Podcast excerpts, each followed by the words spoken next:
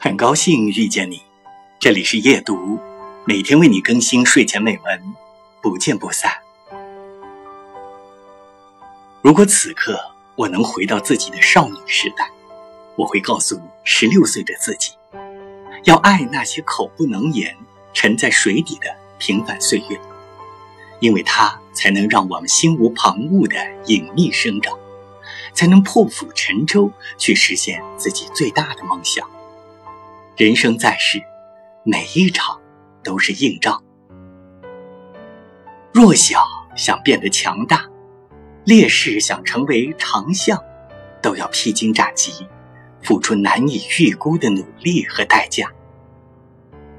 但永远不要放弃为自己而战。